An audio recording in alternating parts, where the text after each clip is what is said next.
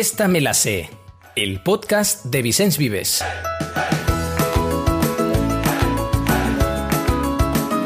Hola, ¿qué tal? ¿Cómo estamos? Bienvenidos todos un día más a nuestro podcast Esta me la sé. Hoy os traemos un testimonio con el que seguro que os sentiréis muy identificados. Ella es Laura Vela y es toda una especialista en esto tan fácil y a la vez tan complicado de las emociones cómo las gestionamos en el aula, cómo podemos ayudar a nuestros alumnos y alumnas. Pues Laura lleva más de 20 años dedicándose a la educación, es especialista en educación emocional y maestra de educación infantil. Además, es embajadora en España del Parlamento Mundial de Educación y fue directora de varios centros de educación infantil.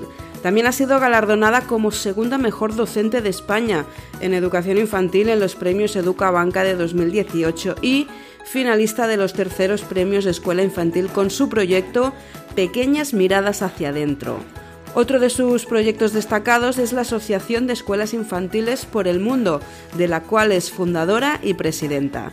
También es articulista en varios medios como Educando Seguro y colabora en diferentes jornadas y ponencias. Con esta carta de presentación seguro que nos deja reflexiones muy interesantes sobre educación y emoción, os dejamos con nuestro compañero Xavier Casado y la charla con Laura Vela.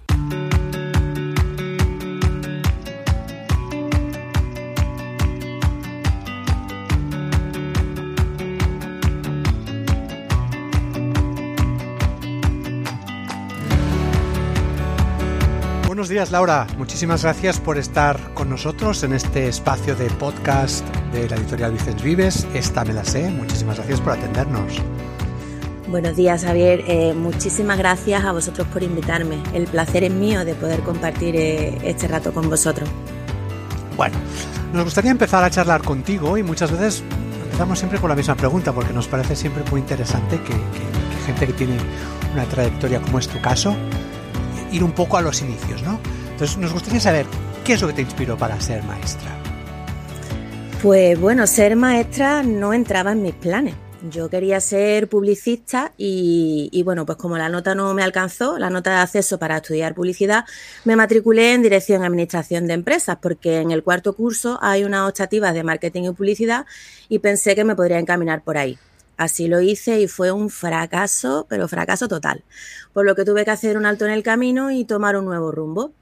Y bueno, pues como siempre he sido una persona muy creativa y me encantaban los niños, pensé que, ese, binomio, ese binomio podría casar y me hice maestra. Y actualmente, pues 23 años después, puedo decir que mi profesión es mi gran pasión.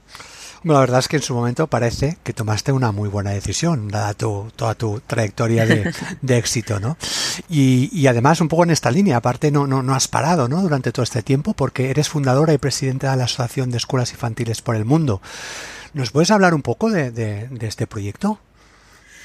Pues mira, este proyecto surgió de mi interés por saber la mirada que se tiene hacia la infancia desde otras escuelas del mundo. Y a través de viajes virtuales, pues viajábamos por escuelas de, Dinamarca, Guatemala, México, Suiza, Argentina, Inglaterra. Y bueno, es maravilloso ver cómo en escuelas de, desde cualquier rincón del planeta y con características y culturas tan diferentes, podemos encontrar un objetivo común, ¿no? que no es otro que el cariño y el compromiso que se tiene por la infancia. Actualmente el proyecto se encuentra en manos de la Asociación Mundial de Educadores Infantiles, le cedí el proyecto y bueno, pues me hace muy feliz que le den continuidad a tan excelente proyecto. No, no cabe duda que es un, proyectazo, ¿eh? por lo que nos estás contando. Cambiando un poco de, registro, ¿no? Tú siempre haces mucha referencia a la importancia de las emociones a la hora de educar. Cuéntanos por qué son tan importantes estas emociones cuando hablamos de educación. Pues Está claro que las emociones determinan nuestra relación con el mundo, ¿no? Y esto sucede desde que nacemos y nos van a permitir experimentar la vida. Por lo tanto, de ahí su importancia. Si queremos que nuestra, que nuestra infancia se convierta en adultos sanos emocionalmente y además con un cerebro equilibrado emocionalmente, pues debemos enseñarle a identificar sus emociones, que sepan que están sintiendo ante determinadas situaciones, que aprendan a controlarlas y sobre todo que puedan expresar lo que guardan en su interior. Eso es algo fundamental. por lo que nos dices es evidente, por tanto, que la educación emocional afecta a la manera en que aprenden los niños y las niñas. ¿Podrías detallarnos un poquito más de qué manera?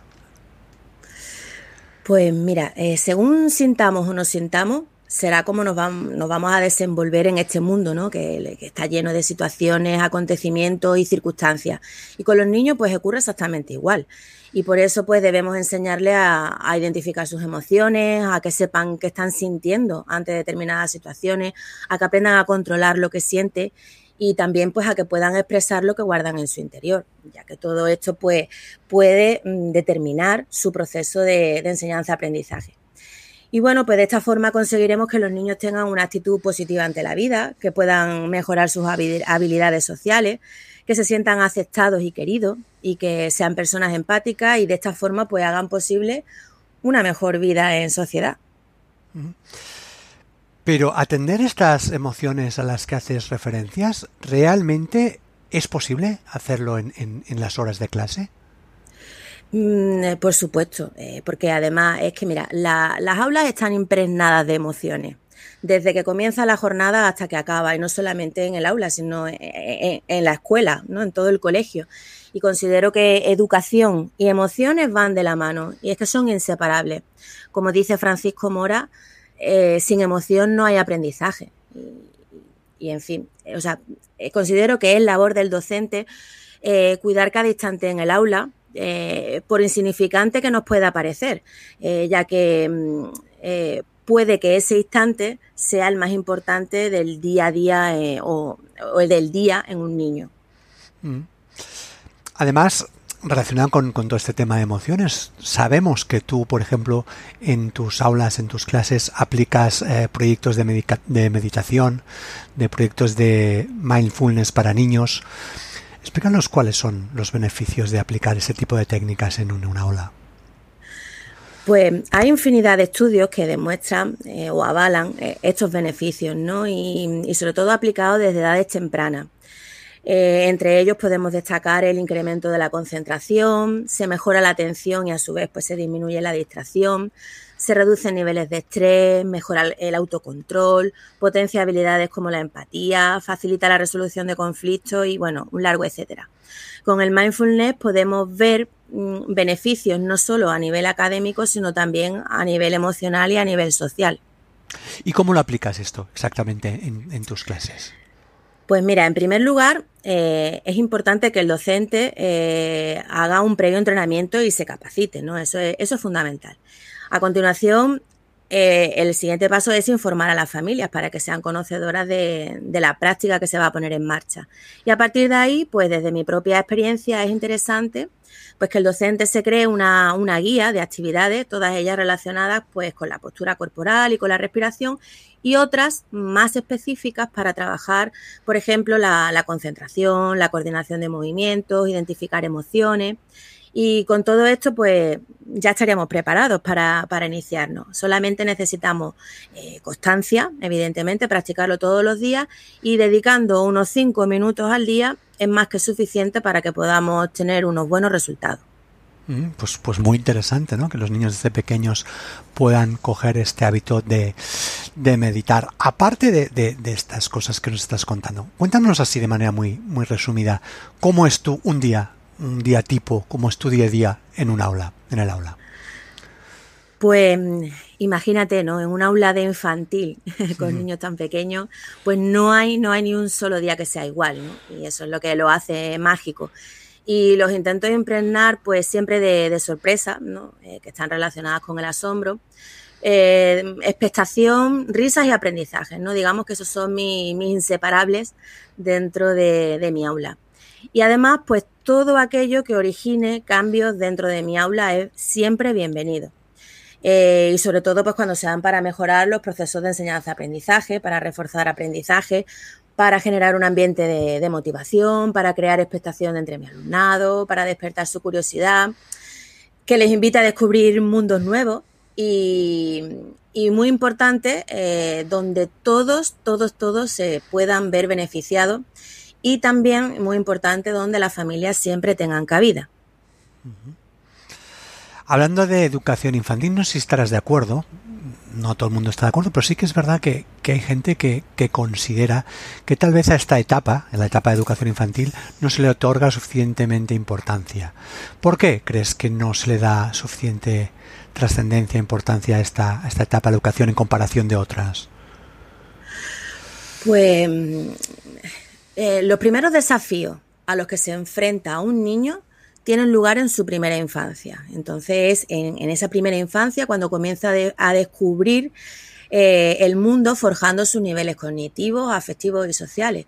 Entonces, digamos que en esta primera infancia eh, es cuando todo va tomando forma. Entonces, imagínate la importancia de esta etapa, ¿no? Y a su vez la fragilidad de esta etapa educativa. Así que personalmente quiero pensar que, en ocasiones no se le da importancia probablemente por el desconocimiento, ¿no? En muchas ocasiones. Eh, lo, que, lo que hace no darle quizás el lugar que se merece. Pienso que lo que necesita esta etapa, más que visibilidad, es darle el reconocimiento que merece y bueno, sería un tema para generar un interesante debate. Permíteme ahora que, vuelva un poco a lo que estamos hablando antes de, las emociones, a pesar de que no hemos acabado de hablar, no hemos cerrado el, debate. ¿eh? Pero explícanos cómo podemos brindarles a los niños una educación emocional de calidad.